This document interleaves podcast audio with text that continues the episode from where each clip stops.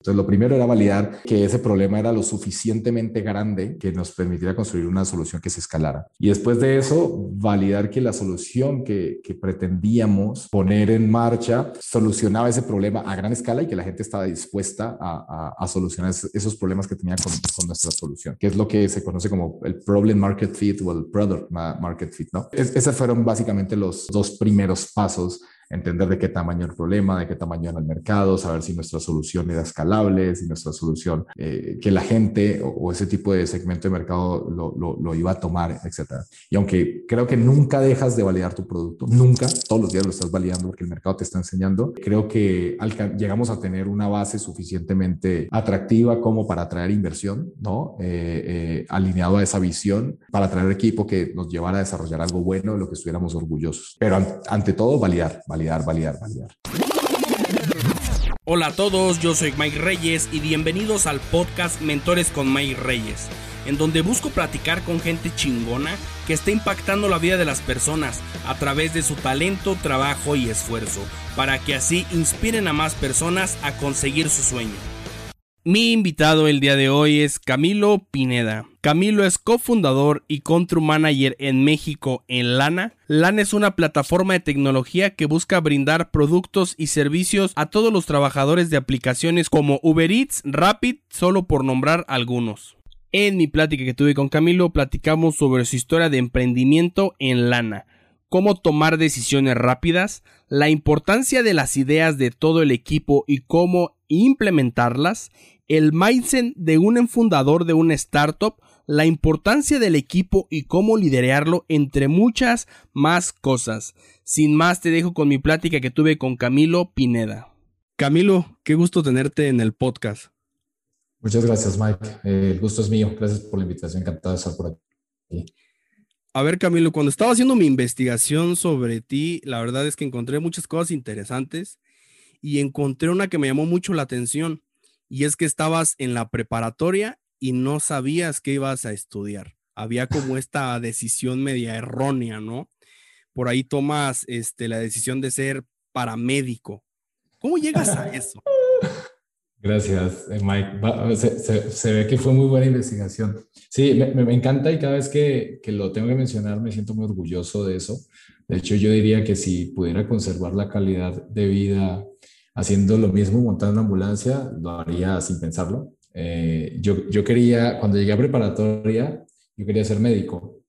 Me encantaba la medicina, pero en Colombia, yo soy de Colombia, en Colombia para ser médico, y yo creo que no es muy diferente en el resto de países de Latinoamérica, o, tienes, o necesitas muchísimo dinero para pagar una, una, una, carrera de estas, que es bastante costosa en una universidad eh, privada, ¿no? Estamos hablando de, de, de, de semestres por encima de los 7 mil dólares casi. Eh, o ser muy bueno, eh, muy buen estudiante eh, y sacarte un puntaje incompetible en, en, en, en, unas pruebas que se llaman ICFES, que creo que aquí en México hay unas. El caso es que son unas pruebas que te hacen antes de salir de, de la escuela y son unas pruebas que te ranquean, ¿no? Eh, y en función de eso, pues puedes competir en universidades públicas. Yo no tenía ninguna de los dos. no tenía ni, ni, ni, mucho dinero y tampoco tenía ese, ese puntaje sobresaliente. Entonces, eh, en, en, casa no había mucho dinero y yo quería estudiar sí o sí algo relacionado con salud. En la escuela conocí la atención prehospitalaria, ¿no? Eh, y me enamoré de eso, ¿no? Yo dije, pues mamá, ¿sabes qué? Yo quiero estar en ambulancia y quiero salvarle la vida a la gente y ser bombero y, y, hacer ese tipo de cosas, ¿no? Y es así como, como entro a una escuela local muy, buena, con muy buen reconocimiento. De hecho, tenía mucha, muchísima relación con México, porque las certificaciones internacionales las, las, las daban instructores mexicanos. Y entré a estudiar atención hospitalaria y, y durante, estudié durante tres años y ejercí tres años de mi vida. estuve en una ambulancia. Órale, padrísimo. ¿Cuál crees que fue la lección más grande que te vas desde ahí de ser paramédico? Wow, la verdad es que haber, sido paramédico me marcó muchísimo, me enseñó muchísimas cosas, pero, pero yo creería que el ser recursivo y el actuar rápido, ¿no? Eh, son las dos cosas que, que, más, más me enseñaron este, este, eh, eh, el haber pasado por este camino tan lindo. Tenías que tomar decisiones muy rápidas, decisiones que no tenían margen de error y aparte, eh, sin todos los recursos a la mano, ¿no? Entonces, yo creo que aquí desarrollé mi sentido de la intuición eh, muchísimo y bueno, eso, eso fue lo que me dejó, ¿no? ¿Cómo las toman las decisiones? O sea, quiero entender que de repente hay emergencias que suceden. O sea, ¿cómo, las tomas que decir tengo que hacer esto? O sea, ¿qué pasa por tu cabeza a la hora de tomar una decisión muy rápida? Eh, eh, llevándolo a ese contexto, te, vas al, al, estudio combinado con experiencia. O sea, así como cuando a, mí me encanta eh, The Good Doctor, esta, esta serie americana donde, donde este chavo que es autista es sobresaliente, ¿no? Y está con una cirugía y se queda pensando así al aire y se imagina el cuerpo humano, por, más o menos así, pero en cuestiones de segundos, ¿no? O sea, siempre te vas a los libros, a los protocolos, a la práctica y, y, a cosas que te han dado resultado en, en, en, en otras ocasiones, ¿no? Ahora, trayéndolo al contexto de hoy, eh, tratamos de tomar base, decisiones basadas en datos, ¿no? Y en, experiencia y en, experimentos y en resultados previos. Es muy difícil porque soy un perfil eh, tal vez con una, una, gran área de oportunidad en el análisis profundo, eh, pero, pero siempre tratamos de tener un respaldo para tomar una decisión. Pero la intuición a veces sirve. Sirve ese, ese, ese sentimiento, ese feeling la verdad es que me ha funcionado a, lo largo de mi carrera. Sí, porque al inicio, o sea, al inicio me imagino que la primera decisión que tuviste que tomar fue muy difícil, porque no había marco de referencia que tenías. O sea, y ya después, con el marco de referencia y con la poca experiencia, vas tomando mejores decisiones. Aprendes de otros también, o sea, cuando, cuando estudias este tipo de carreras de salud, y de hecho lo ves en medicina, o sea, siempre estás en compañía de otros, que, se han equivocado como tú muchísimas veces, de, mentores precisamente, ¿no? En, medicina lo ves, o sea, tú vas a un hospital y está el, R1, el R2, el R3, ¿no? O está el médico interno, el médico titulado, etcétera. Y, es gente que, te, que va siendo tu mentor y que te va enseñando un poco de su, experiencia. Eh, y básicamente en ellos te apoyas mucho para, para, tomar esas decisiones, pero llega un momento en que eh, se supone que deberías tener la madurez y la, el conocimiento suficiente para que ya tú te puedas hacer cargo de tus propias decisiones, ¿no? Y ahí es cuando se vuelve, se vuelve complejo porque no solo respondes por tus decisiones, sino por las de los demás. Entonces ahí, ahí la responsabilidad es, es, bastante grande. Sí, sin duda. ¿No te pasó como este síndrome del impostor a la hora de tomar una decisión de estas? ¿Cómo es el síndrome del impostor? O sea, eh, sabes las cosas, pero dudas de ti mismo al tomar ah, las total. cosas. Sí, sí, sí, total. O sea, y, más cuando, cuando estás en, en, salud, ¿no? O sea, siempre te queda el, bicho de qué hubiera pasado si tu decisión hubiera sido diferente o si hubieras escogido ese otro camino, ¿no? Y yo creo que el emprendimiento es un, es un gran ejemplo de eso. siempre van quedando como esas, como esas, eh, qué hubiera o hubiera, ¿no? Pero, pero al final eso es la vida, ¿no? Es de tomar caminos y, y asumir las consecuencias. ¿No te has arrepentido de repente tomar alguna decisión de esas? No, yo creo que no. Yo creo que todas las decisiones que, que yo he tomado en mi vida, eh, para bien o para mal, han sido las decisiones que debía haber tomado eh, en, en, ese momento. La verdad es que no, no, me arrepiento absolutamente de nada. Estoy muy agradecido con, con lo que me ha tocado eh, y, no, para nada, no, no, me arrepiento. Qué bueno. Por ahí te metiste mucho al, al tema de, eras paramédico, de repente, por ahí supe que hubo una oferta donde tenías que venir a México tenías que tomar una decisión para venirte a México. Prácticamente tenías tu vida hecha en Colombia, creo que tenías hasta tu novia y era dejar a tus amigos para tomar una decisión para venirte a México a trabajar. ¿Cómo tomas esa decisión? ¿En base a qué referencias toma la decisión? No, porque la gente se puede quedar en, perdón, la gente se puede quedar en una zona de confort y decir es que aquí están mis amigos, y aquí me está yendo bien, ¿por qué me voy a ir a lo desconocido? O sea, ¿cómo tomas esa decisión? Mira, eh, Llegó un momento en mi vida que me doy cuenta de que necesitaba estudiar otra cosa si, si, quería aspirar a una mejor calidad de vida. La verdad es que la atención hospitalaria es una carrera hermosísima, pero Latinoamérica como que no la ha reconocido como tal, ¿no? O sea, si tú eres paramédico en Estados Unidos, por ejemplo, pues allá es como el segundo o tercer trabajo más deseado y más respetado, ¿no? O sea, ya es el paramédico. En Latinoamérica todavía, todavía no. Eh, entonces decido estudiar otra cosa, eh, algo que, que pudiera pagarme ¿no? Eh, mientras trabajaba, entonces como que no había muchas opciones. Entonces entro a estudiar salud ocupacional y seguridad industrial, que es como una rama de la ingeniería industrial que se enfoca en, se enfoca en riesgos laborales y riesgos industriales. Eh, entro a trabajar, recuerdo que cuando, cuando me llega la oferta estaba trabajando en una empresa eh, que fabricaba materiales eh, para la construcción, ¿no? Pinturas y todas estas cosas.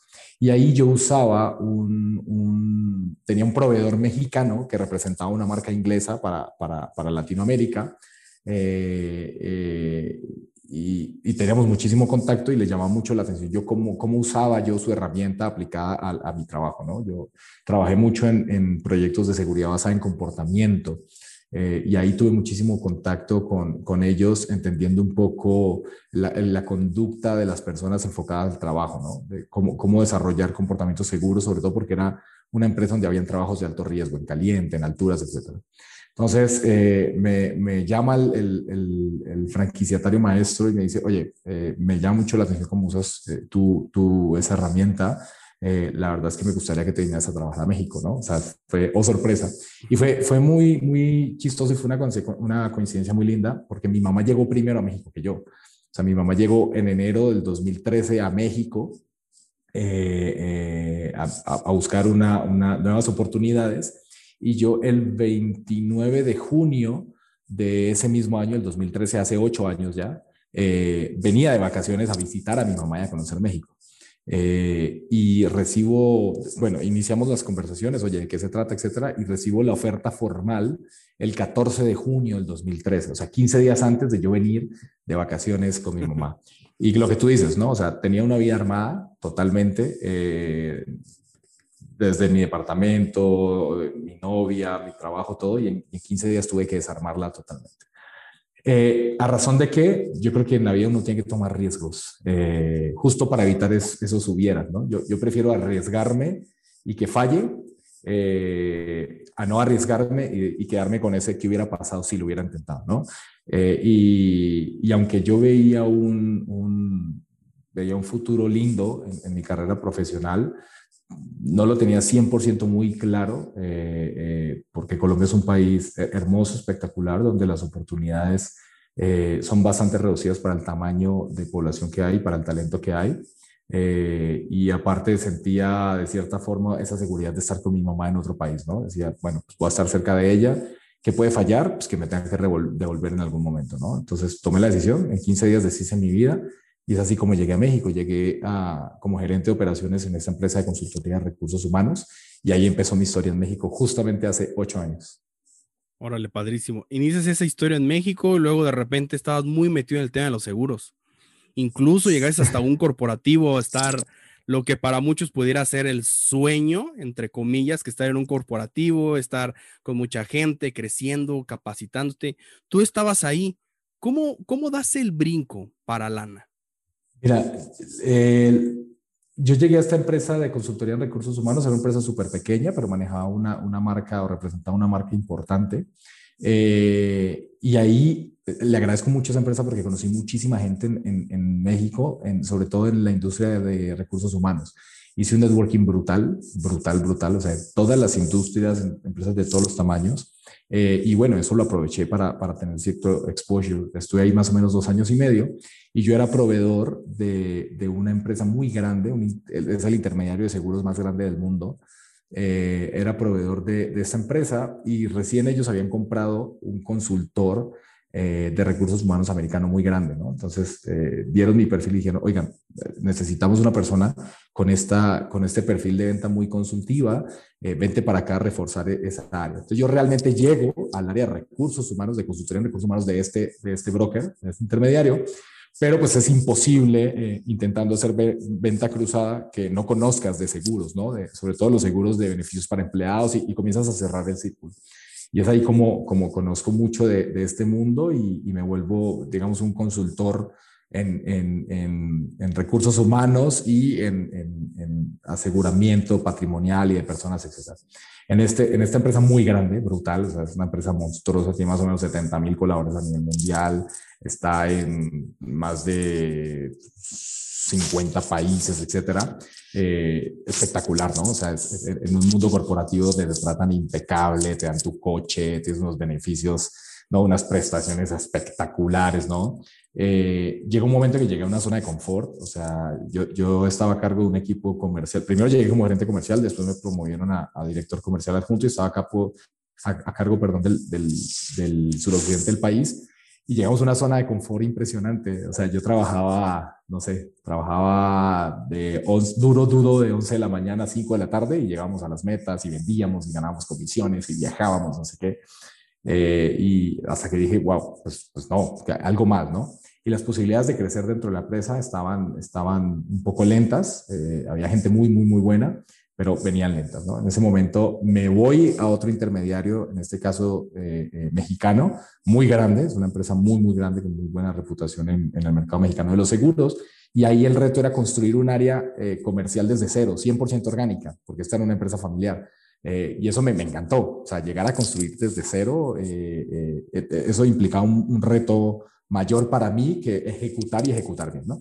Entonces, digamos que esa fue mi primera forma de emprendimiento, o sea, que una empresa me, me, me, busque para crear algo desde cero, con procesos alineados a, su, a sus certificaciones, eh, etcétera, fue, fue muy interesante. Ahí estuve más o menos un año, pero, pero aquí te va lo interesante. Desde que estaba en esta, en este otra, esta otra primera empresa, yo entré en contacto con, con, gente de una empresa que se llama Cabify, que es una empresa de, de ride hailing, de, de transporte ejecutivo de pasajeros, siempre buscando que fueran mis clientes y nunca fueron mis clientes, pero yo siempre estaba ahí, ¿no? Como, como buen vendedor, siempre estaba ahí, salía con ellos, les, les, los buscaba frecuentemente a ver qué podíamos hacer y, y, fue una relación muy bonita que, insisto, aunque nunca me dejó dinero en el bolsillo, yo creo que lo más interesante del networking es justo que conoces personas que te dejan mucho más allá que solamente dinero, ¿no?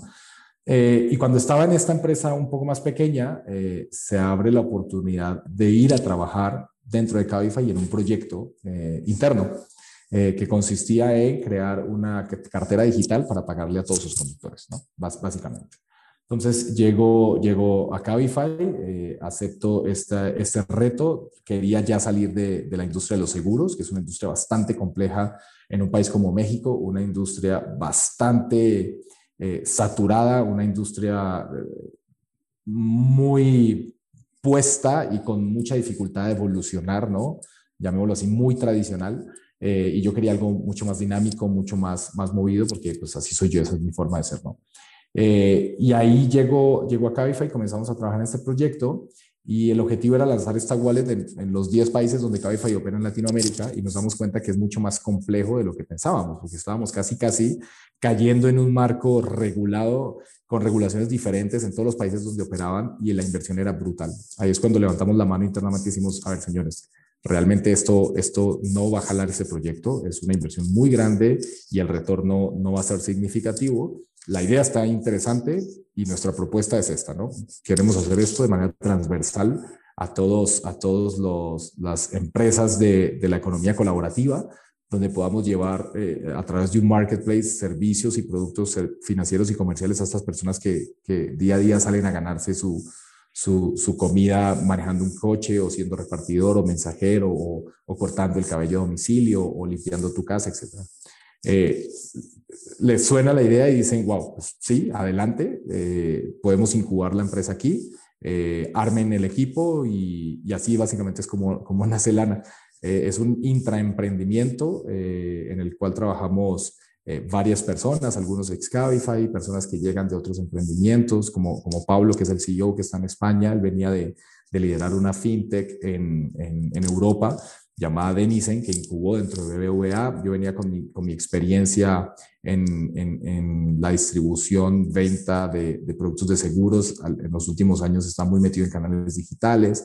Eh, Álvaro, que es el country manager de Chile, asignamos roles, ¿no? Yo me quedo con la operación de México, Álvaro se queda con la operación de Chile, Pablo se queda con la operación global, teníamos gente en experiencia de usuario y tecnología, y, es así como nace Lana ya, ya hace casi tres años, justamente. Eh, y, comenzamos este, este, este viaje loco, ¿no? De, de, querer cambiar la vida de los, de los geek workers eh, y el año pasado, a inicios del año pasado, logramos ya la independencia 100%, hacemos el spin-off, levantamos nuestra primera ronda de, de capitalización eh, y comenzamos a navegar solos. Y, aquí es donde estamos ahora. Ok, a ver, tengo muchas dudas. Quiero regresar un poquito para atrás. Por favor. Llegas a, llegan y forman Lana, ¿no? No era el proyecto que era ahorita, era completamente diferente. Por ahí me estabas comentando que se dieron cuenta que no era lo que pensaban y lo pivotearon de cierta manera. Justamente. Eh, ¿Cuál fue el reto más grande en ese momento a la hora de pivotearlo? O sea, porque puedes hablarles y decirles no es de esta manera y te pueden decir, ah, pues abandónenlo, el proyecto lo pueden abortar, etc. O sea, ¿cómo, cómo deciden vamos a seguir e impulsarlo? Mira, yo creo que justamente haciendo un análisis del, del, del potencial del proyecto y del mercado eh, al que teníamos acceso, a ese mercado potencial al que queríamos llegar, ¿no? Versus el costo de inversión para, para poder operar, porque nos dimos cuenta que en ese momento había un boom fintech en el, en el mundo, especialmente en Latinoamérica. Entonces, ese servicio, como nosotros lo teníamos en la cabeza y queríamos prestarlo, era un servicio que implicaba trabajar licencias, eh, eh, construir un equipo robusto, ¿no? Que demandara las necesidades de esas licencias. Aparte, esto tenías que trabajarlo de manera independiente en 10 países, porque todos los países eran diferentes, no es la gran diferencia que tenemos con Europa. Eh, y la inversión era brutal y el retorno para, para, la población que teníamos en ese momento, que eran los conductores específicamente de Cabify, no, no era viable. O sea, nos íbamos a tardar años en monetizar solamente con esto.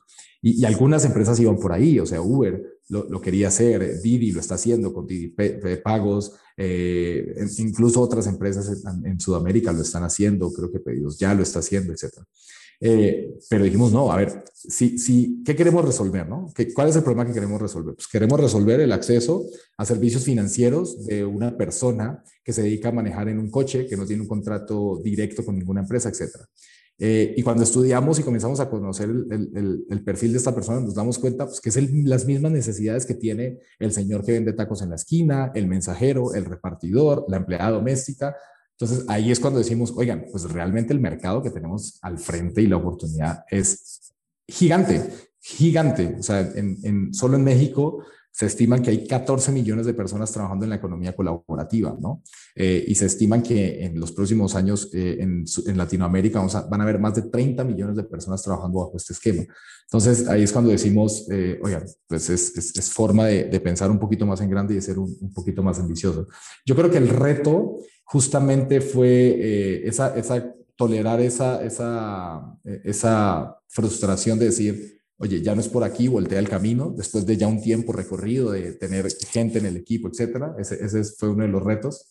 Pero también eh, es algo de lo que yo estoy convencido de que es necesario estar alerta a las oportunidades. ¿no? Yo creo que eh, e-, ese sentido del emprendedor, de estar atento a una oportunidad y validarla cuanto antes, eso es lo que puede determinar el éxito o no de, tu negocio. Y yo creo que en ese momento justo estuvimos alerta, eh, logramos validarla de manera muy rápida y eso es lo que nos tiene donde nos tiene hoy. Súper. ¿Cómo Camilo decide eh, emprender? Porque pudiste haber llegado ahí, eh, los apoyo en esto y saben que puedo yo hacer otras cosas. ¿Qué fue lo que te enamoró para quedarte en lana? Mira, eh, mi, mi, historia de emprendimiento puede ser bastante diferente a la de muchos, eh, porque justo yo, yo llegaba a, a, trabajar en un intraemprendimiento, ¿no? Eh, y la verdad, cuando te dicen vas a emprender con dinero de otro, pues es, mucho, es, es, una decisión un poco más sencilla de, de, de, tomar, ¿no? O sea, alguien más está poniendo el dinero, sobre todo que, que el dinero es un, es un determinante para, para iniciar un proyecto. Eh, entonces, justamente entrar en una nueva industria, ¿no? donde la tecnología era, era, un, era un referente, eh, en tener un impacto social mucho, mucho más directo, ¿no? porque esta visión de, de Lana de dar, ofrecer servicios financieros sostenibles a población tradicionalmente desatendida, en, en, el mundo eh, tenía un impacto muy, muy lindo.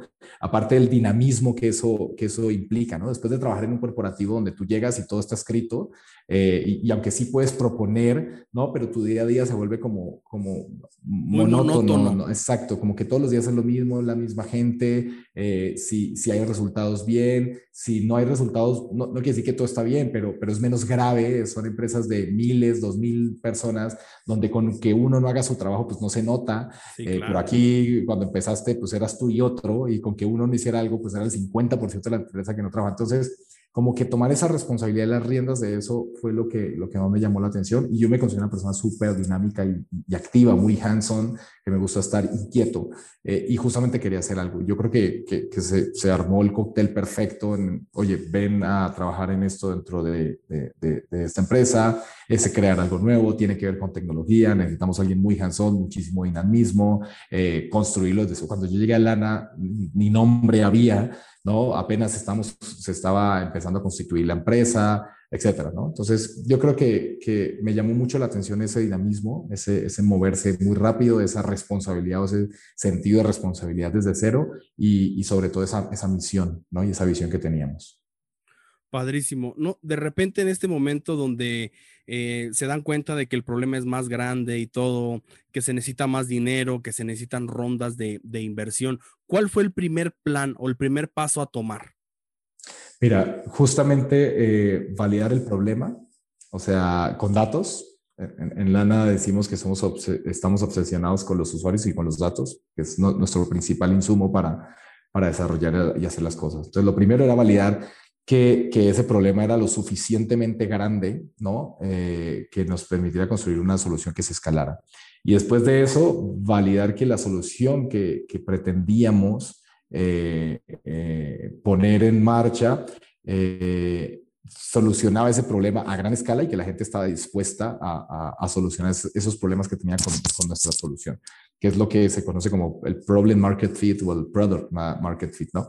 E, e, e, esos fueron básicamente los, los, los, los dos primeros pasos entender de qué tamaño el problema, de qué tamaño era el mercado, saber si nuestra solución era escalable, si nuestra solución eh, eh, era algo eh, que la gente o, ese tipo de segmento de mercado lo, lo, iba a tomar, etc. Y aunque creo que nunca dejas de validar tu producto, nunca, todos los días lo estás validando porque el mercado te está enseñando, creo que llegamos a tener una base suficientemente atractiva como para atraer inversión, ¿no?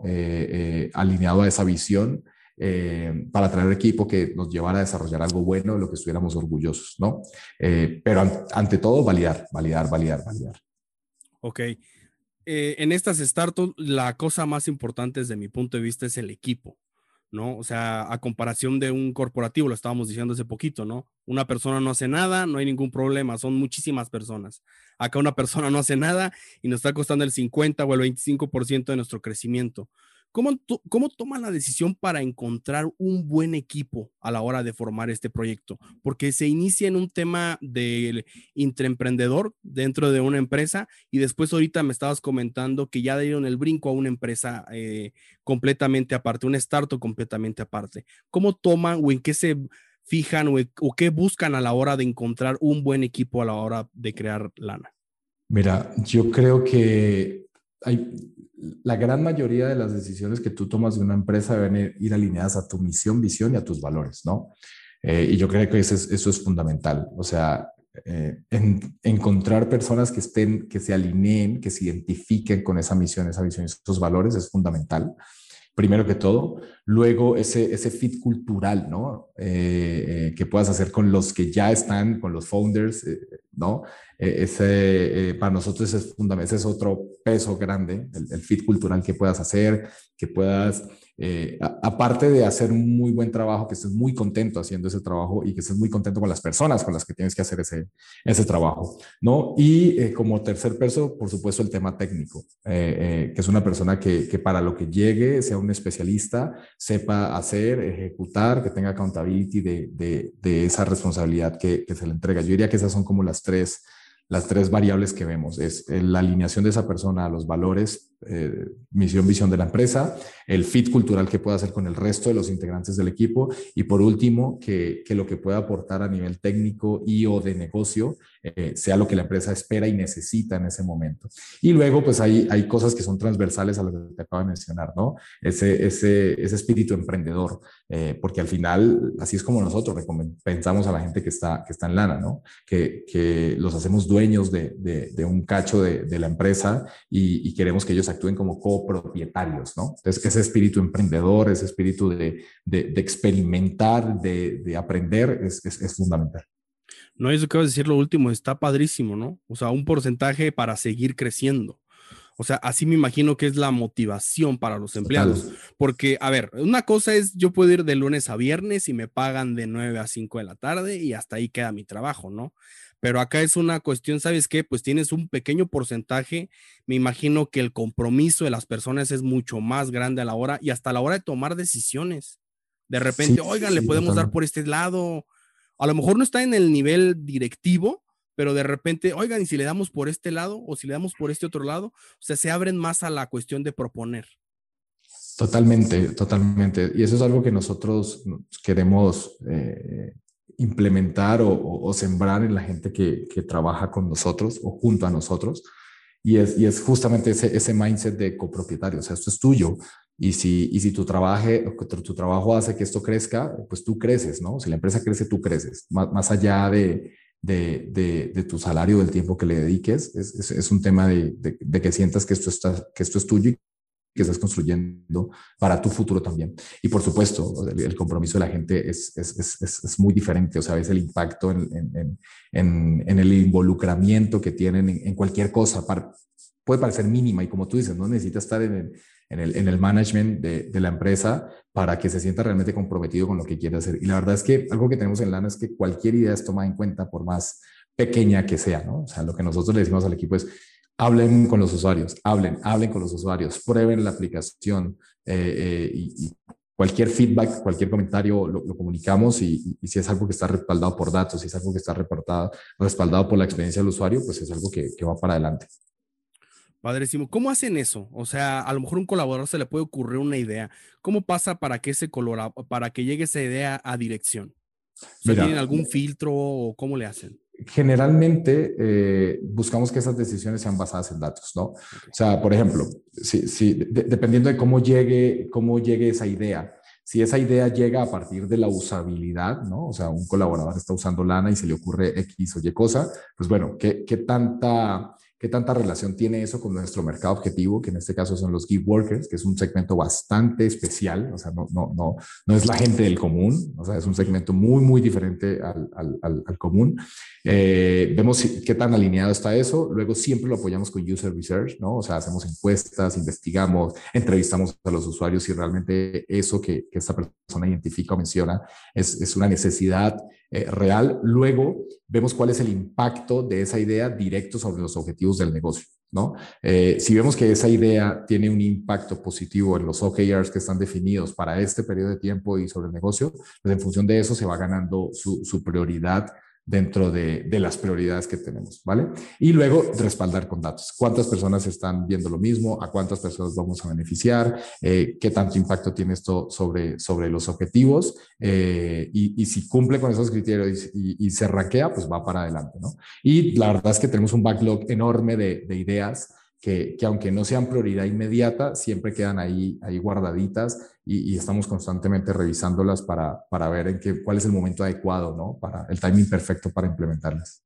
Y eso es importante, guardar las ideas, porque luego puede haber este tipo de ideas o eh, trabajos de innovación o cosas por el estilo y luego se desecha el material, ¿no? A lo mejor no llegó a ejecutarse, entonces es un problema. Entonces, qué padre que las tengan y que a lo mejor no funciona ahorita, pero puede funcionar en un futuro. Total, total. A ver, yo creo que es un tema de, foco. O sea, yo creo que todas las ideas son, son buenas e importantes. Eh, donde las empresas fallan es en, cuál es el timing para ejecutarlas, ¿no? Y, ahí vuelvo y digo, eh, depende qué tanto impacto tiene eso para lo que necesita el negocio hoy o para los objetivos que tienes como empresa hoy. Eso no quiere decir que si esa idea no tiene un impacto, pues sea una idea que se deba desechar, ¿no? Entonces, por supuesto que eh, siempre estamos tratando de tener un backlog de ideas eh, constantemente alimentado y revisándolo, porque muchas ideas solucionan, muchas ideas antiguas solucionan problemas eh, actuales, ¿no? Sí, claro. ¿Y cómo, o sea, cada cuánto revisan esas ideas? ¿Lo tienen en una lista? ¿Lo tienen de manera digital? ¿Cómo tienen esas ideas? Mira, nosotros tenemos un, trabajamos una herramienta que se llama Notion, que es un repositorio eh, que tenemos por áreas, por países, donde, donde pues, cada área lo gestiona, eh, digamos, ese repositorio de ideas a su manera. Y tenemos muchísima comunicación entre los equipos. Eh, de, hecho, tenemos una, una, una, reunión semanal entre negocio y producto, donde vamos dando seguimiento como, como a esos objetivos y a las actividades de esos objetivos, ¿no? Y siempre hay un espacio para, a ver, para este problema en específico, ideas, ¿quién tiene ideas, no? Entonces, vámonos al repositorio o, qué, o también tomamos ideas del mercado, ¿no? ¿Qué está haciendo esta empresa para, para esto? Entonces, yo creo que aquí es fundamental no solo guardarlas y registrarlas, sino eh, como equipo discutirlas y, la comunicación permanente aquí es, es clave, ¿no? estar en constante retroalimentación. Sí, sin duda. A ver, me voy a brincar un poquito a otra cosa. Y lo que tienen en, en, Lana es que tienen un equipo eh, de varios co-founders en varias partes de Latinoamérica, ¿no? O sea, no está en una manera, em, eh, en un punto clave, se podría decir, ¿no? En una oficina no están todos, están de manera remota. Eh, ¿cómo, ¿Cómo le hacen para ponerse de acuerdo? Mira, eh, esas son las cosas muy bonitas que tiene Lana, es que somos una empresa global. Sea, tenemos gente en muchísimos países. Actualmente operamos en México, operamos en Chile, operamos en Perú, queremos abrir Colombia y Argentina, pero tenemos gente en México, en Chile, en Perú, en Colombia, en Argentina, en Brasil, en España, eh, porque la empresa es española, es de nacionalidad española. Eh, tenemos gente en la India, tenemos gente en la Holanda, tenemos gente o sea, en Colombia, tenemos gente en, muchísimos, muchísimos lugares. ¿no? Eh, y justo aquí el tema de la comunicación o el uso horario es, todo un reto. ¿no? Cuando, cuando nosotros nos levantamos ya tenemos el correo así lleno de cosas que vienen desde España y viceversa. Cuando ellos se levantan, nosotros ya les hemos devuelto un, un, un buen de cosas. Yo creo que aquí es fundamental tener las herramientas adecuadas para, para trabajar asíncrona ¿no? O sea, eso es fundamental. Cuando, cuando, y, sobre todo en negocios como los, como los nuestros, ¿no? Cuando, depende, cuando hay tantas personas eh, eh, interactuando desde muchos lugares, desde diferentes horarios, tener herramientas adecuadas para trabajar de manera asíncrona son, es fundamental, ¿no? Para que tú puedas dar seguimiento de las cosas. Eh, y tener las herramientas adecuadas para maximizar u optimizar el tiempo que tienes para trabajar de manera síncrona, ¿no? O, o de manera, o de manera en, en, línea, por así decirlo. Nosotros usamos herramientas que muchas startups usan. Notion, digamos que es como nuestra herramienta principal en temas de repositorio de información y consulta de información. Eh, y para comunicarnos usamos muchísimo Slack. Eh, a, veces eh, los utilizamos o lo mal utilizamos, ¿no? Queremos, queremos crear un canal para todo y entonces se nos llena así el, Slack de muchos canales y, y, usamos Zoom. Digamos que esas son nuestras primeras principales herramientas. Y, eh, insisto, cuando hay que tomar decisiones basadas en datos, en usuarios, misión, visión, valores, ¿no? si, si, algo no está dentro de ese marco, pues, eh, y, y, y, OKRs, ¿no? Y objetivos, es misión, visión, valores, objetivos eh, y, y, el impacto al negocio. Si eso no está dentro de ese marco, es una decisión que no hay que tomar en ese momento y se, se aplaza. Ok, ahora con todas estas personas de varias partes del mundo, ¿no hay como a la hora de un, choque cultural, a la hora de querer, por ejemplo, en México es, hay alguna palabra que a lo mejor en Chile significa otra y luego en Argentina se puede significar otra cosa diferente? ¿No hay como esa confusión o cómo le hacen para que medio tropicalizarlo?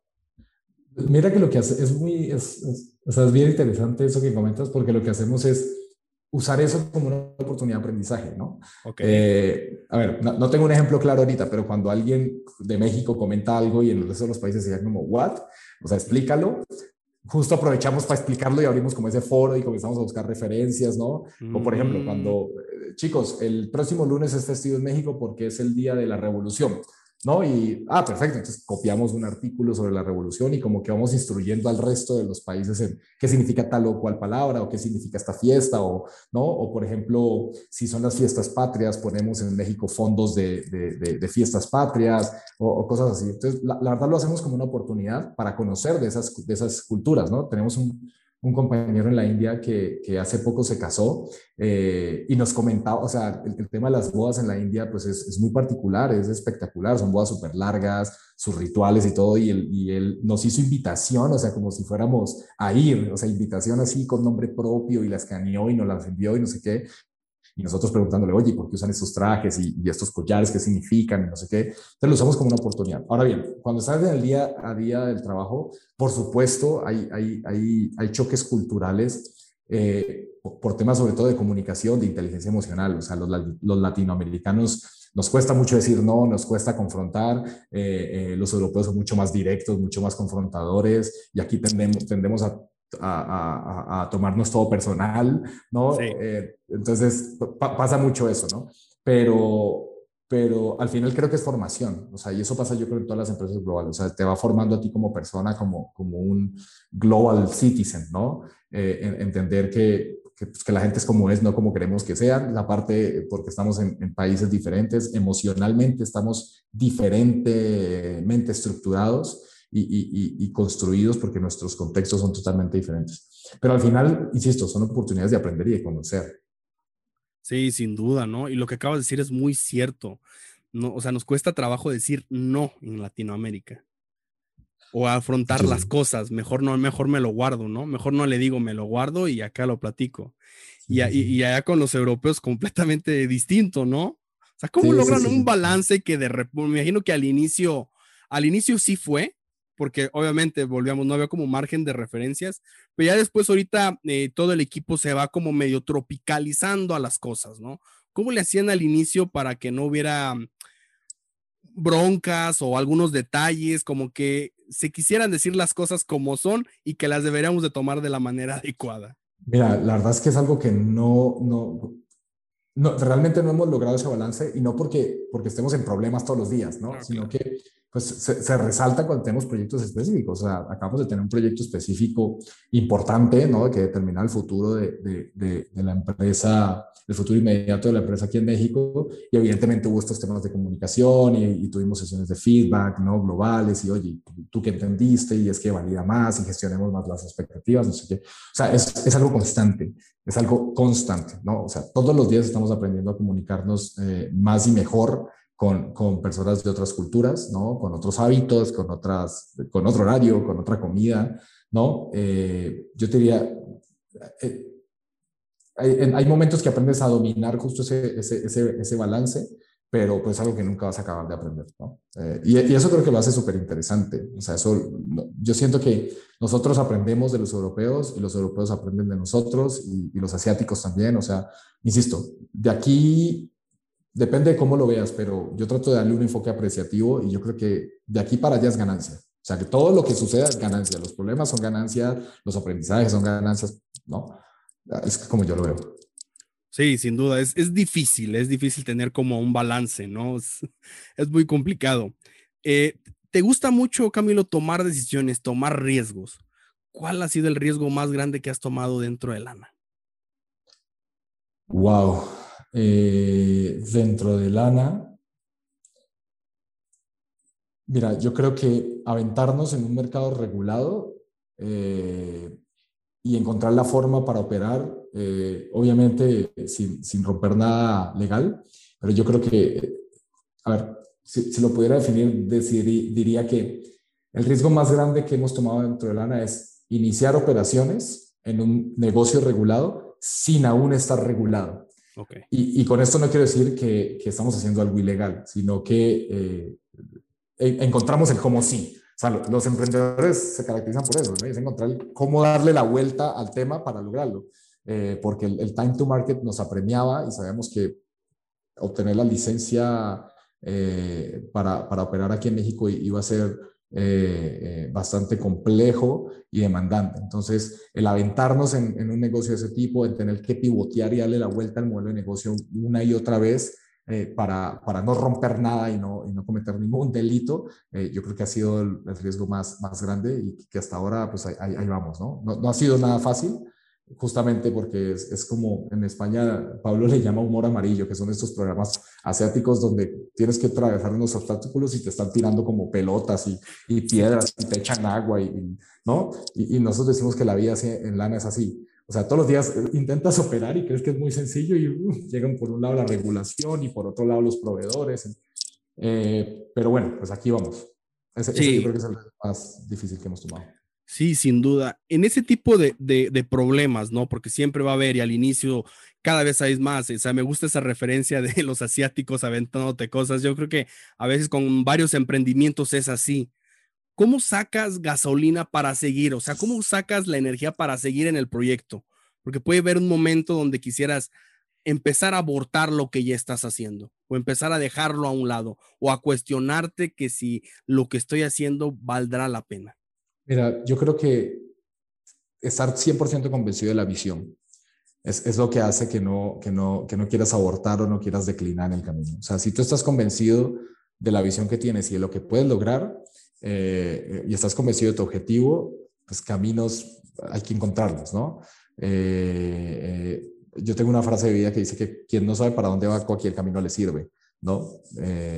y justo yo creo que para mantenerte y, y, y resistir todos esos golpes, es tener claro a dónde quieres llegar y qué es lo que quieres hacer, ¿no? Entonces, cuando yo volteo a mirar, cuando, volteo para atrás, de hecho, en Lana, en Slack tenemos un canal que se llama Lana History, donde ponemos como fotos eh, o, eventos eh, eh, más representativos en la historia de Lana, ¿no? Y entonces, cuando voltamos a mirar para allá y decíamos, cómo, cómo de particulares y grandes eran los problemas que tenemos hace dos años y hoy tenemos problemas iguales o más grandes, totalmente, totalmente en, un contexto diferente, pero, pero, por ejemplo, la semana pasada me pasó, eh, revisamos los reviews de, de la aplicación en, en, la tienda y una persona puso, de hecho lo subí en mi LinkedIn, decía, gracias eh, por confiar en los que buscamos nuevas oportunidades de vida.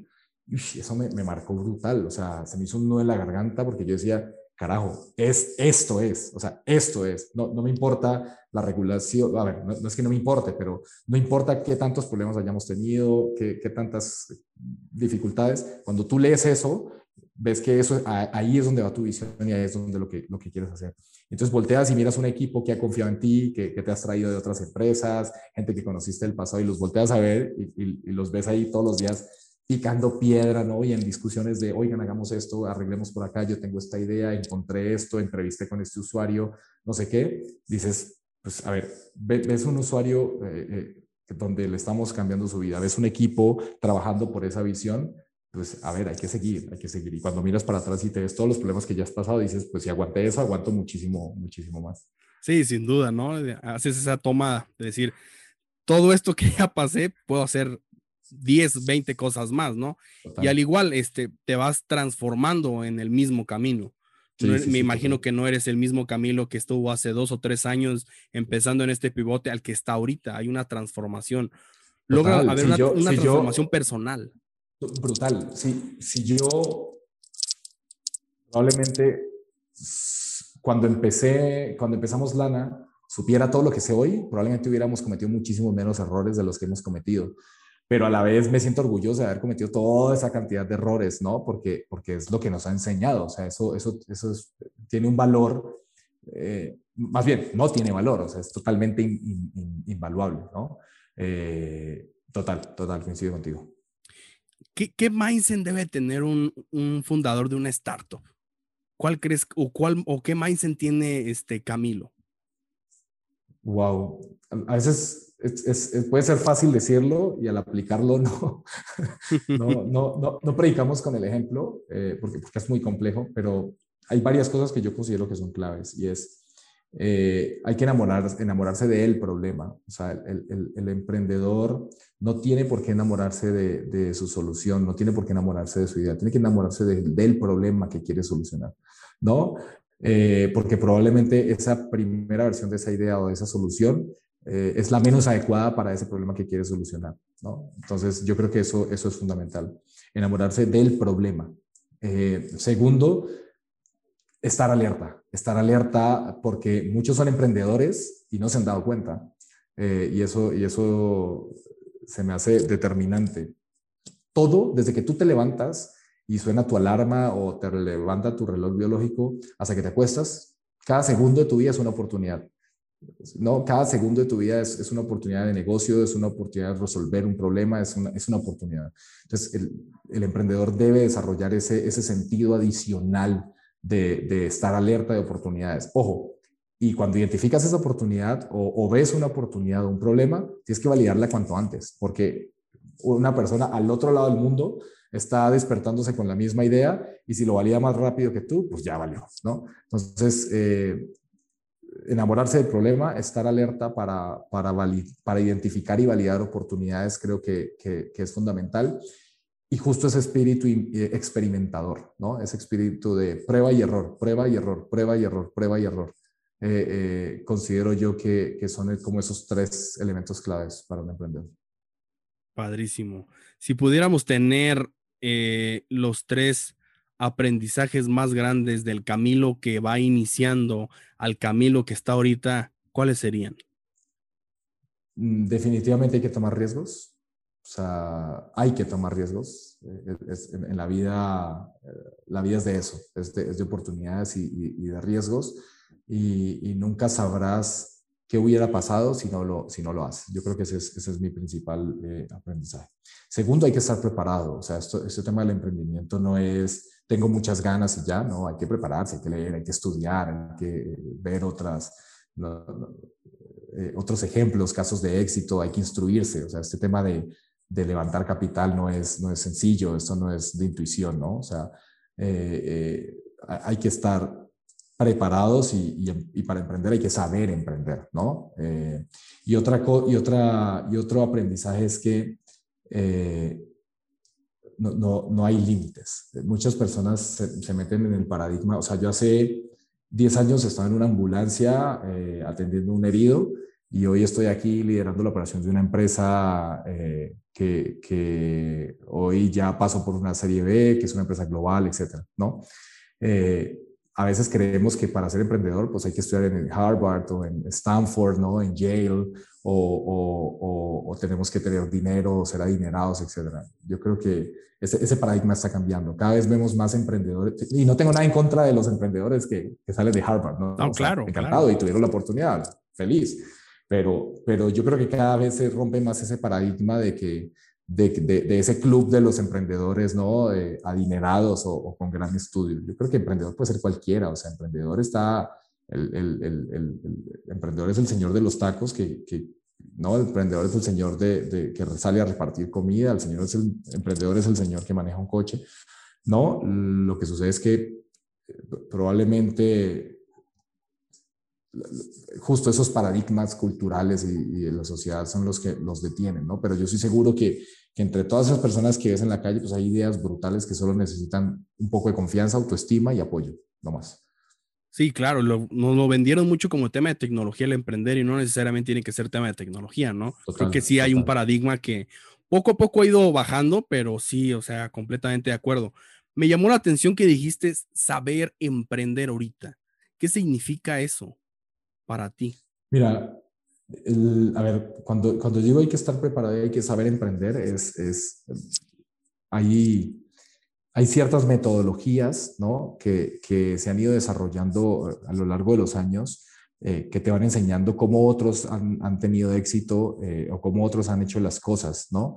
Entonces, todo el tema de Lean Startup, por ejemplo, de, de validar y probar ideas, eso es fundamental y eso hay que hacerlo. O sea, hay una teoría detrás de eso. Eh, saber cómo hacer un business model canvas, ¿no? Para validar tu idea o, un, un, saber cómo levantar capital es fundamental, eh, eh, saber validar motores de crecimiento, identificar cuáles son los canales de crecimiento, eh, saber validar tu idea, saber validar el problema. O sea, detrás de eso hay teoría probada, construida a partir de, éxitos y fracasos de otros emprendedores, ¿no? Entonces yo creo que el, emprendedor cuando quiere emprender, pues debe empaparse de eso, debe estudiar, debe prepararse, debe, insisto, y no estoy hablando de universidades, eh, al otro lado del mundo, ¿no? Estoy hablando de, hoy tienes internet y tienes todos los recursos suficientes para, para saber cómo hacerlo. Entonces, emprender va mucho más allá de las ganas y la pasión. O sea, hay, hay varias cosas, ¿no? El, el, éxito en tu emprendimiento no se determina ni por los contactos que tienes, ni por el dinero que tienes, ni porque tu idea es maravillosa, ni, ni, ni, ni mucho menos. O sea, yo creo que es una suma de todo eso combinado con suerte, pero también con saberlo hacer, ¿no? Y, yo sí creo que hay un componente académico ahí eh, eh, que, es necesario desarrollar. Sí, sin duda. Ahora platícanos, porque acaban de levantar una ronda. ¿Cómo levantas una ronda de inversión? ¿Cómo lo preparas para que sea sexy para un inversionista? Mira, esa es una de las cosas más complejas eh, y, todo depende de la etapa en la que esté tu, tu, tu empresa, ¿no? Para cada etapa de la empresa hay, hay, hay momentos e, y perfiles de inversionistas. ¿no? Generalmente un proyecto inicia con, con recursos propios, ¿no? Eh, gente, mucha gente que decide emprender eh, ahorra durante un, durante un tiempo para, para, para, o guarda un capital para comenzar a desarrollar su idea y es, y es de ahí tan importante el, tener una metodología lean para que no te gastes todos esos recursos en en un mes, ¿no? Y eso es fundamental, perdón por interrumpirte, es fundamental lo que acabas de decir, ¿no? Porque he conocido quien levanta capital y de repente ya se gastaron el dinero o a lo mejor no fue tan, tan invertido de la mejor manera. Justo, y yo creo que a todos les pasa al inicio, a la hora de, la, de un levantamiento semilla. No estás tan acostumbrado en cómo puedes destinar el recurso para que funcione de una mejor manera. Justo, y mira, la gran mayoría de los emprendimientos se mueren porque desarrolla cosas que nadie quiere comprar. Y eso sucede porque no las validaste, porque no validaste tu mercado, no validaste el problema, no validaste el producto, ¿vale? Entonces, eh, ahí es donde, donde eh, Eric Rice de, de Lean Startup se, se, viene a la cabeza y dice, oye, valida con muy poco dinero, ¿no? Eh, el ejemplo de Sapos, por ejemplo, este, este marketplace de zapatos que compró Amazon por una locura, es, el ejemplo favorito mío de, de, Lean Startup, ¿no? O sea, como un cuate que dijo, vamos a vender zapatos por internet, eh, monta una, una landing page súper sencilla, fue a un centro comercial, le tomó fotos a los zapatos, los subió y cada vez que alguien quería un zapato iba, los compraba él y los mandaba, ¿no? Y después se convirtió en el marketplace más grande de zapatos en el mundo y lo compró Amazon por una, una cantidad de dinero. Entonces, justamente eso es eh, eh, saber administrar el dinero. Pero bueno, volviendo al tema de inversiones, cada, momento de la compañía o eh, etapa de la empresa tiene, tiene su momento y sus inversionistas. Generalmente empiezas con recursos propios, luego vas y tocas la puerta de la familia y amigos, ¿no? Que, que buscar que confíen en ti y que donde tú presentes tu idea y para qué necesitas el dinero. Después de eso te vas a los famosos ángeles inversionistas que, invierten en ti como emprendedor y en tu idea y en tu visión en etapas muy tempranas porque creen que realmente eh, eh, eh, tu solución o tu idea es, es bastante escalable. y luego comienza esta, esta, este camino de las rondas, ¿no? Empiezas con una ronda, antes, antes era mucho más cuadrado, ahorita se ha partido, ¿no? Ahorita hay rondas presemilla, hay rondas puente, ¿no?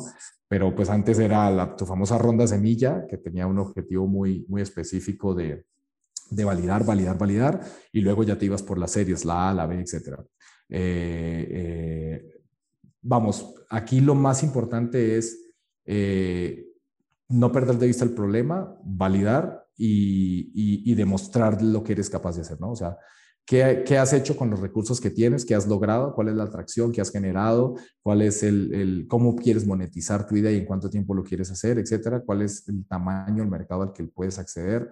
Eh, eh, ¿No? Y después, ¿qué piensas hacer con ese dinero que, vas a recibir y, hacia dónde lo, quieres llevar?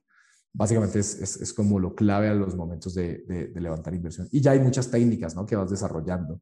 Eh, la gran mayoría de los inversionistas te dicen no, eh, eh, muchísimos te dicen no, eh, pero eso no quiere decir que no vayan a ser inversionistas tuyos en una etapa posterior, ¿no? Entonces, mantenerlos actualizados con un newsletter, estar en constante, en constante, comunicación con ellos, pedir apoyo, también ser muy inteligente al momento de recibir dinero, porque levantar capital no es levantar por levantar.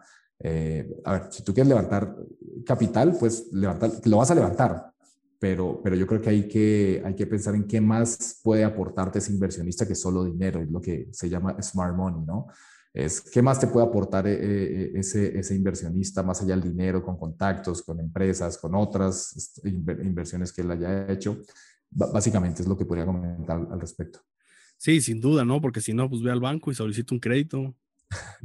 O sea, o sea, si quieres dinero es una manera muy rápida, ¿no? No, fácil, o sea, no tendrías que dar, pero sí es muy, o sea, es muy importante los contactos, a veces al final de cuentas, que el que te pueda vincular, el que te pueda dar una puerta de entrada para, para llegar a más empresas, para llegar a más personas, etc. de cosas. Si no, pues puedo ir al banco a sacar un crédito y listo, no pasa nada.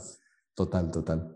¿Tú crees que debe haber, o antes de llegar a levantar capital en este tipo de rondas, ver muchos em, se basan en el emprendedor, en la idea. ¿Crees que también del otro lado debe, decir esto, este tipo de fondo es el que me conviene o este tipo de persona es la que me conviene?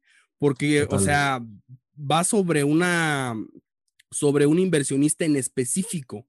Por ejemplo, alguien te puede abrir un canal, alguien que te puede ayudar de otra manera, porque el dinero lo puedes conseguir.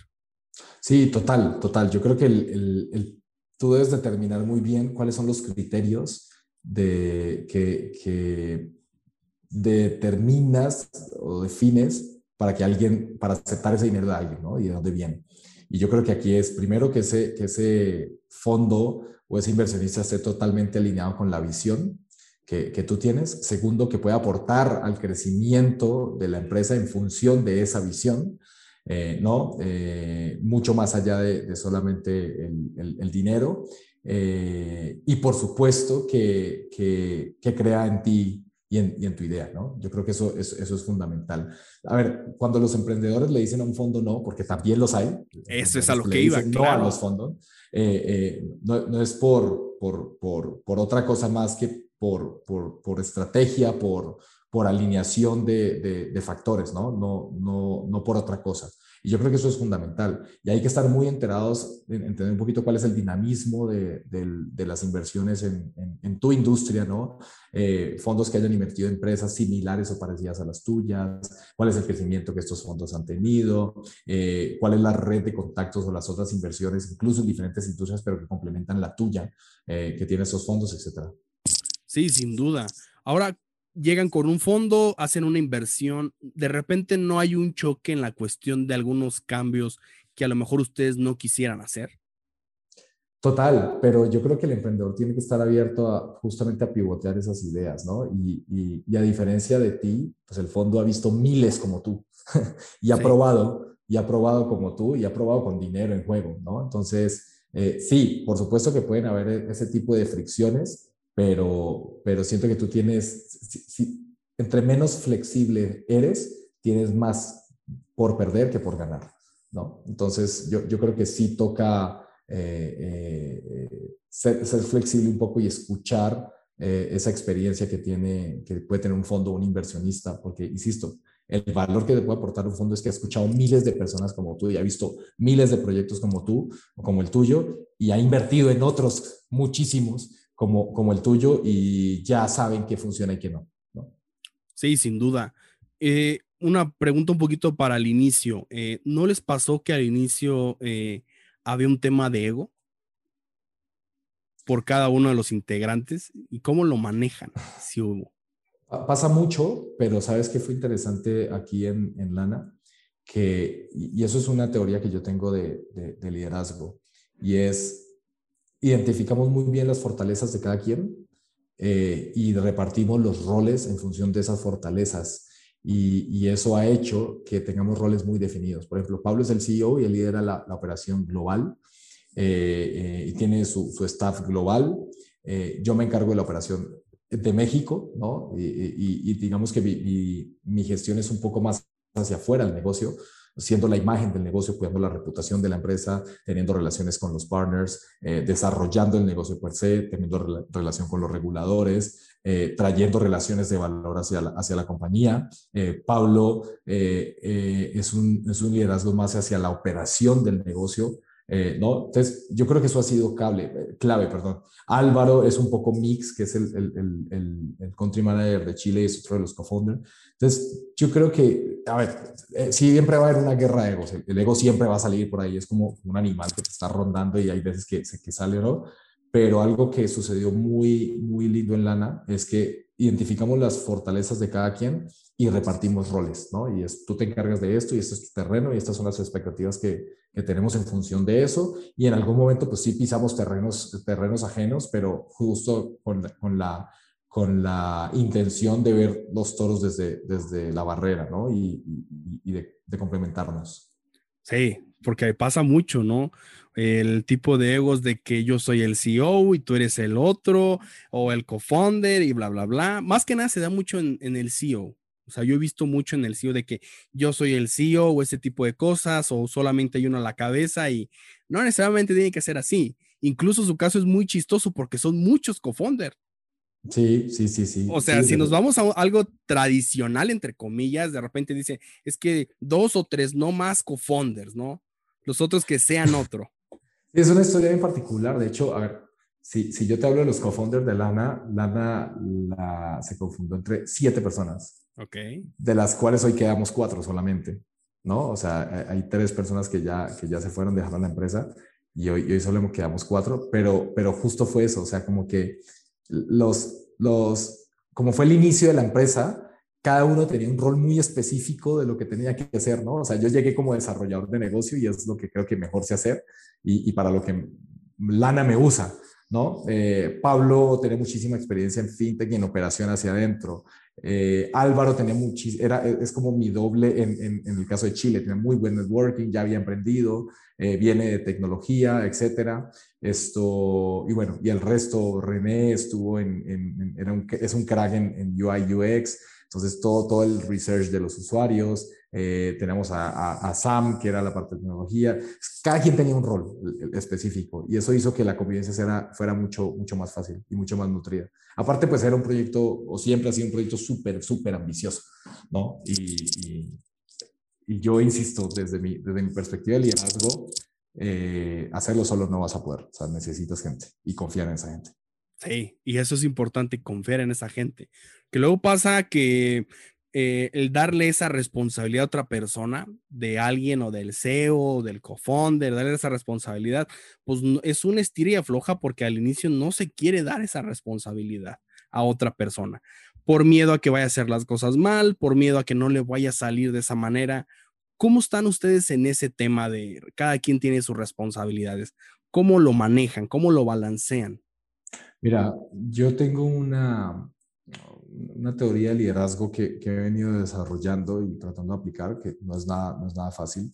Y yo creo que cuando tú lideras un proyecto o del tamaño que sea, una empresa, lo primero que tienes que identificar es para qué no eres bueno. ¿no? Y ese es, un, ese es un reto, o sea, mirarte al espejo y, y saber que, que, para eso tú no funcionas, no eres bueno. E, ese es el, el acto más sensato que como emprendedor y como líder puedes tener, porque a veces creemos que el líder pues, es perfecto y sabe hacer de todo y es bueno para todo y realmente eso es una gran mentira. Entonces, primer paso es eso, saber para qué no somos buenos. Eh, consecuentemente, eso decanta en, lo que eres, en lo que eres muy bueno y pues encárgate de eso que eres muy bueno. Luego, rodéate de gente que es muy buena en eso que tú no eres bueno. ¿no? O sea, busca tus complementos y es así como hemos tratado de, conformar el equipo específicamente aquí en México. En, México yo empecé casi solo y hoy somos 16 personas aquí, un equipo que yo armé desde cero eh, y justo siempre busco eso. ¿no? Es eh, en que yo no soy bueno, que, que, otra persona seguramente lo es y, y, cómo lo integro para que llegue a complementar el equipo. Pero eso no es suficiente. Una vez encuentras a esa persona que es muy buena en lo que tú no eres bueno, tienes que empoderar a esa persona, porque si no, de nada vale. ¿No? Entonces, empoderarlo, confiar, eh, eh, buscar el, su accountability y, y, esperar resultados y dar retroalimentación constante. Yo, yo, creo que esas tres, esas cuatro cosas, perdón, son, son claves en el desarrollo de, de tu liderazgo y en el funcionamiento de un equipo como, como el nuestro. Ok, ¿y qué pasa cuando los resultados no son los que tú esperabas? Mira, hay un tema importante y son discusiones incluso que hemos tenido internamente y es eh, la, gestión del capital humano, ¿no? O sea, recursos humanos, la gestión de los recursos humanos dentro, dentro de una empresa, específicamente como la nuestra o como las muchas startups, ¿no? Porque a veces algunos emprendedores dicen, a ver, güey, o o te pones a gestionar gente o creces, ¿no? Eh, y muchas veces el, crecimiento pues viene acompañado pues de rotación, de gente que está no contenta en la empresa, etcétera. Yo, yo soy un poquito más soft, o sea, yo, yo siempre he pensado que, que entre mejor gestionada esté la gente, mejores pueden ser los resultados o mejor puede ser el impacto que, que puede tener dentro de, de una empresa. Yo creo que la transparencia es fundamental. A ver, lo decía hace un momento, la gente es como es y no como queremos que sea. Eh, y, y, ahí es clave alinear muy bien las expectativas. O sea, primero tener claro qué necesita tu empresa, en qué rol y en qué posición. Luego, traer una persona eh, eh, y tomarse el trabajo de encontrar una persona que creas que pueda cumplir, pero es fundamental dejarle claro qué es lo que esperas de esa persona y, para ir agregando objetividad al proceso, ¿no? Porque muchas veces pasa es que traemos a alguien y a los dos meses nos damos cuenta que no funciona, pero no tomaste el, el trabajo de hacer el proceso adecuado, nunca alineaste expectativas, qué esperaba esa empresa de ti como persona, como gestor o como empresa, ni tú le dejaste claro qué esperabas de, eso. Siento que el tema de los recursos humanos, entiendo e, esta velocidad y esta premura de crecer, pero, pero creo que como líderes también hay que formarnos eh, y como emprendedores hay que formarnos en, cómo gestionamos a, las personas. Y cuando esos resultados no, no se dan, los, los, procesos de, de, feedback tienen que ser lo suficientemente objetivos, ¿no? O sea, todo tiene que estar medido. A ver, es que no estás dando resultados, pero pues qué resultados, ¿no? En función de qué objetivos, qué objetivos no se han alcanzado, qué acciones no se han, no se han cumplido. Y, y de ahí, eh, pues iniciar un proceso de, de, de, de desvinculación si es necesario o, o, no. A veces las personas, a mí me han corrido de dos empresas y a veces las personas creen que cuando te corren de una empresa es porque eres muy malo. Y no es que seas malo, o sea, sencillamente pues no eres lo que esa empresa necesita, ¿no? Y yo hago la analogía con el fútbol, o sea, tú puedes jugar de, de, de nueve en mil equipos y no servir, y llega un equipo que te contrata y te pone de lateral y lo haces maravillosamente. Entonces, es, es, es un tema más de, de alineación y expectativas. Muchas veces cuando te corren es una oportunidad para ti. Pero yo sí me detengo a pensar un poquito en, el capital humano y en cómo gestionamos la gente. Y yo creo que eso ha sido exitoso y lo digo con mucho orgullo. En, México, del equipo que hemos construido, eh, se han ido dos personas, eh, que hemos despedido dos personas en la historia de Lana, México, eh, y se ha ido una persona. El resto, el equipo que, que, que, ha llegado, ha, ha, permanecido y está contento. O sea, yo tengo one-on-one con ellos muy seguidos para alinear expectativas, para decirles, oye, ¿cómo vas? Estamos cumpliendo como empresa en tus expectativas. Eh, eh, tú, tú, estás cumpliendo en este porcentaje las expectativas con nosotros. Cuéntame un poco de tu plan de carrera. ¿Te ves aquí en unos años? ¿No te ves en unos años? ¿Hacia dónde te gustaría moverte? Eh, y siempre son muy transparentes. O sea, para mí plan de carrera no es que esta persona desarrolle lo que quiere ser dentro de Lana. Plan de carrera es que Lana esté aportando a lo que tú quieres en un futuro. Estés en Lana o no porque no, no, no, puedes comprar la permanencia a nadie. Pero sí, sí me tomo con mucho cuidado este tema de la gestión de la gente. Sí, y sin duda yo creo que te ayudó mucho el estar mucho en temas de RH. Sí, y, y aparte corporativos, ¿no? ¿Cuál fue el, los aprendizajes que aplicaste en Lana que dijiste, esta cultura, esta manera de contratar personas me ha ayudado a mí? Mira, justo cuando, me, cuando me preguntabas ahorita de, cuáles son esos criterios que tomamos en cuenta para vincular a alguien, justamente ese, esas soft skills eh, y, tratar de, pensar en que cuando vamos a vincular a alguien, no es para satisfacer mi necesidad de country manager o de founder, sino las necesidades de la empresa, ¿no? Porque a veces decimos, ah, es que me gustaría que esta persona fuera X o Y cosa, pero pues no es lo que a ti te guste, es lo que la empresa necesita, ¿no? Entonces, hacer esa separación es bastante complejo. Entonces, yo creo que el principal aprendizaje que me dejó mi experiencia por la industria de los recursos humanos es justamente el, el, la alineación e identificación de competencias suaves, ¿no? Es para esa posición, ¿qué tipo de, de, soft eh, skills necesita una persona para tener máximo desempeño y que eso impacte al negocio? Y entonces yo soy muy, muy, mi, primer filtro, por así decirlo, es ese, es soft skills eh, y competencias, competencias suaves y fit cultural. Si esa persona tiene esto, lo técnico, lo que le haga falta, yo se lo puedo enseñar, ¿no? Pero muchas veces es un crack en lo que hace y cuando llega y el, fit es cero, soft, soft skills totalmente desalineadas con las necesidades del puesto y, y eso es algo que no puedes enseñar. ¿no? Eso es algo que nace con la persona y desarrolla a lo largo de su vida. Entonces, sí, sí pongo por delante eh, eh, este tema de competencias suaves. Sí, sin duda, ¿cómo lo cambias? Es muy difícil, ¿no? O sea, es, si tiene 20 o, 20 o 30 años haciendo lo mismo, el querer hacer un cambio es complicadísimo, casi imposible.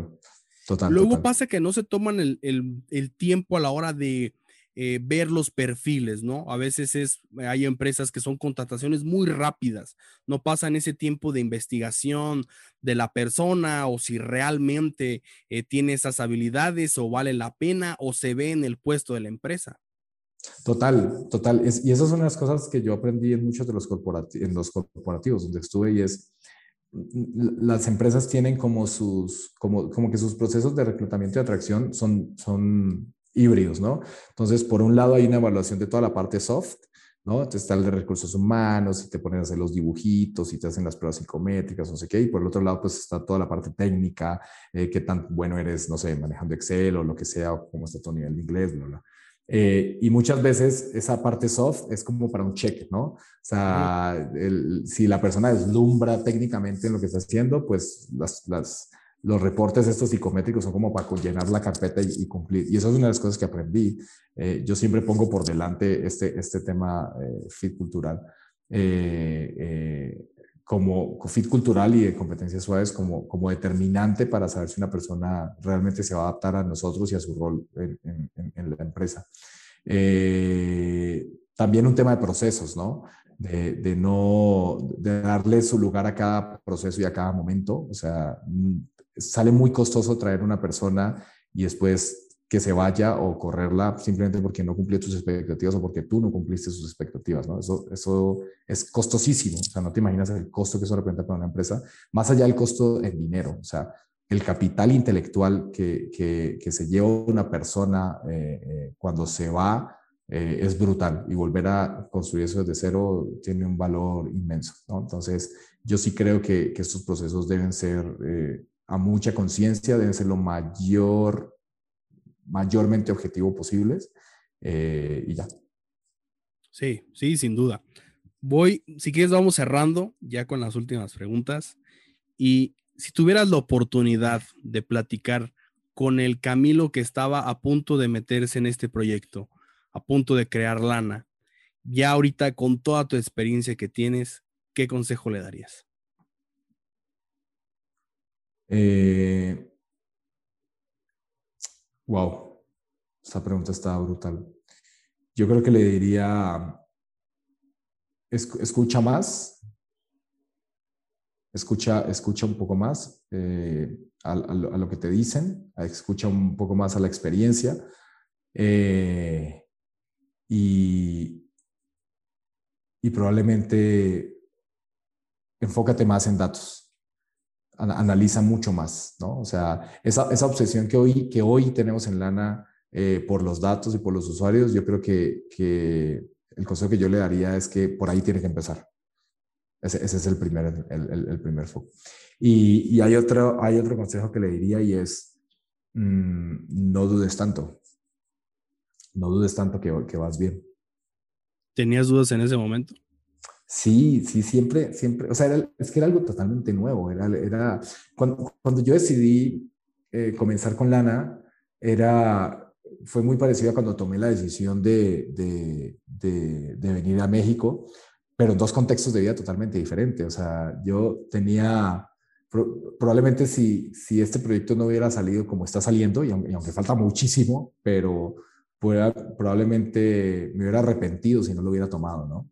O sea, me hubiera arrepentido muchísimo eh, si no lo hubiera tomado, pero siempre tenía esas dudas de qué es esto, voy a poder, no voy a poder. O sea, yo me acuerdo que yo llegué como desarrollador de negocio eh, y a los tres meses me dijeron, ahora tú eres el country manager y eres el co-founder de esta empresa, ¿no? Y es como que, wow, si voy a poder, no voy a poder, etcétera. Entonces sí, sí había muchísimas dudas. Insisto, yo creo que es un momento muy parecido a cuando tomé la decisión de venir a México, en dos momentos, son dos contextos de vida totalmente diferentes. Eh, y sí, sí, sí, sí, habían bastantes, bastantes dudas. ¿Cómo haces para que no te consumiera eso de las dudas y no darle tantas vueltas? Mira, eso es algo que yo trato de aplicar a diario y es eh, partir del peor escenario posible. O sea, ¿qué es lo peor que puede pasar? ¿No? Eh, y, teniendo eso como piso, como base, pues, de ahí para arriba todo es ganancia, ¿no? Entonces, yo, eso fue algo que me llevó a, a, a desenredar ese nudo. ¿Qué es lo mejor que puede pasar con este proyecto? Pues que no funcione, que te corran, que, que la riegues, que no sé, y ya. Ese es el peor escenario. De ahí para adelante cualquier cosa es ganancia y la verdad es que la ganancia ha sido muchísima. Sí, imagino que el sacrificio también. Total, total. Eh, retomando una cosa que ahorita me llamó la atención, que mencionabas antes, era el tema de aprender. ¿Cómo aprende Camilo? A punta de prueba y error. A punta de prueba y error. Yo creo que eh, eh, experimentando. O sea, yo, yo, yo aprendo eh, experimentando. para experimentar necesitas correr ciertos riesgos y, es la forma como, como yo aprendo. Ok. Muy bien. Cerramos con la última. Vas caminando por la calle y te encuentras una lámpara mágica. Al frotarla, aparece un genio que te dice que te concede un solo deseo, pero va a ser el que tú quieras. ¿Qué deseo le pedirías al genio?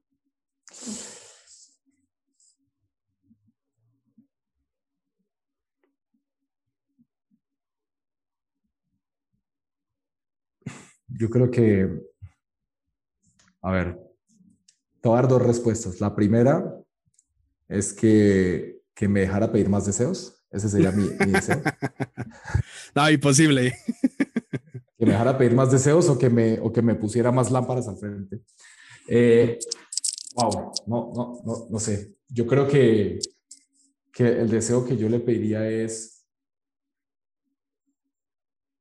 que nos, que nos permitiera cumplir la visión, eh, que, que, nos mostrara el camino eh, para cumplir y desarrollar esa, esa, visión, ¿no? O sea, probablemente tener un poco el camino más claro, eh, porque, insisto, vamos muy bien. Yo, yo, tengo una frase que dice que no, no, estamos donde estábamos antes, pero tampoco estamos donde queremos estar, ¿no? eso quiere decir que vamos bien, pero, pero a veces el camino es bastante bastante complejo, ¿no? Te, te ponía el ejemplo este de los, de los, de los asiáticos. O sea, muéstranos un poco el camino más claro, ¿no? Para llegar a la visión. O sea, la visión está, no, no la queremos cambiar, no, tenemos por qué cambiarla, ahí está, ya lo probamos, los usuarios nos hablan y, nos dicen que, que, para allá vamos, pero, pero queremos tener un poco más claro el camino a consolidar esa visión, ¿no? No, no solo en México, sino en toda Latinoamérica, que es lo que queremos hacer. Sí, sin duda. Yo creo que lo van a conceder. Lo van a conceder. Camilo, pues no me queda más que agradecerte por la plática. Si alguien te quiere seguir, si alguien quiere descargarse lana, ¿dónde los encuentran? Sí, eh, en LinkedIn me pueden encontrar como Juan Camilo Pineda, co-founder y country manager México de, Lana. En redes sociales como arroba jcamilopineda, eh, en Twitter, en Instagram, en, Facebook, eh, o en mi correo juan.pineda arroba lana.xyz. Eh, Lana, hemos, hemos, hablado poco de Lana, pero para que tengan un contexto rápido, Lana es una aplicación, es un marketplace, queremos ser la super app de los trabajadores de apps. Es un marketplace eh, que hemos diseñado con productos y servicios específicamente construidos o especialmente construidos para personas que generan ingresos a través de aplicaciones de manera independiente. Conductores, mensajeros, repartidores, empleados de servicio doméstico, estilistas a domicilio y, cualquier otra cosa que te puedas imaginar que, hoy, que hoy genere ingresos a través de los cuales una persona puede generar ingresos eh, conectado a una aplicación, para ellos es LAN, ¿no? son perfiles que, que surgieron eh, eh, excluidos de, la economía tradicional y la economía tradicional no está preparada y va a pasar mucho tiempo para que se prepare para atender este segmento de mercado que hoy ya no es menor. Te lo decía, estamos hablando de casi 14 millones de personas en México, 30 millones en Latinoamérica y, y las instituciones no los habían volteado a ver y hoy nosotros los estamos volteando a ver con, con este eh, pool de, de, soluciones. ¿no? Entonces, para, para ellos es Lana. Lana está disponible en Android. Eh, como Lana, nos identifican por un, por un borreguito azul, ¿no? Esta, es la mejor referencia que les puedo dar, esta es nuestra tarjeta eh, y este es el, el, borreguito y nuestro logo, ¿no? Entonces así nos pueden encontrar. Padrísimo, pues gracias Camilo por esta plática. Mike, a ti muchas gracias. Eh, gracias por, por, eh, esto es una, yo soy un fiel convencido de que el ecosistema lo, lo podemos construir y lo debemos construir entre todos desde nuestros roles, ¿no? Y yo creo que esto que tú haces justamente es construir ecosistema lo, cual agradezco mucho. Espero que este podcast eh, eh, lo, escuchen o lo vean muchísimas personas y se inspiren a, desarrollar ideas, a dejar paradigmas de lado. Eh, y bueno, en lo que yo y en lo que tú puedas aportar, pues encantados. Pues no lo dijiste mejor. Claro que sí. Buenísima esta plática que tuve con Camilo, llena de muchos aprendizajes, de cosas que puedes aplicar en tu negocio y de ideas que te pueden dar para seguir mejorando cada uno de tus emprendimientos. Si te gustó el episodio, dile a Camilo por LinkedIn, arroba Juan Camilo Pineda, qué tanto te gustó y qué fue lo que más aprendiste de este episodio. Si te gustó el podcast, suscríbete en Spotify y danos follow. Si nos estás escuchando en iTunes, califícanos con 5 estrellas y déjanos un breve comentario. Me encantaría leer tu feedback, es una acción que a ti no te cuesta nada, pero a mí me ayuda bastante. Si nos estás viendo desde YouTube, suscríbete al canal y déjanos en los comentarios con qué te quedas de este episodio. No olvides seguirnos en nuestras redes sociales como arroba mentorespodcast en Facebook, Instagram, YouTube y TikTok. Recuerda mencionarnos en tus historias de Instagram para repostear. Si quieres iniciar tu semana de la mejor manera, suscríbete a nuestro newsletter ¿Qué es nuestro newsletter? Es un correo muy corto que mandamos cada lunes donde añadimos alguna charla TED, alguna película, recomendaciones de libros por parte de nuestros mentores y la frase de cada semana. Solamente tienes que mandarnos un correo electrónico a mentorespodcast.gmail.com con el asunto lunes de mentores y cada lunes vas a recibir este pequeño pero poderoso correo que te va a ayudar a que inicies tu semana de la mejor manera.